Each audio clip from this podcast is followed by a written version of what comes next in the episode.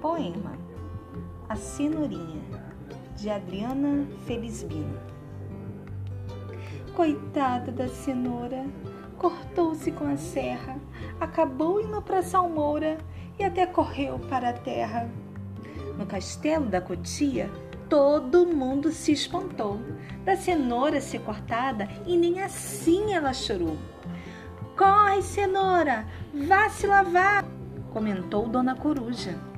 Desse jeito você vai ficar com a cabeça toda suja.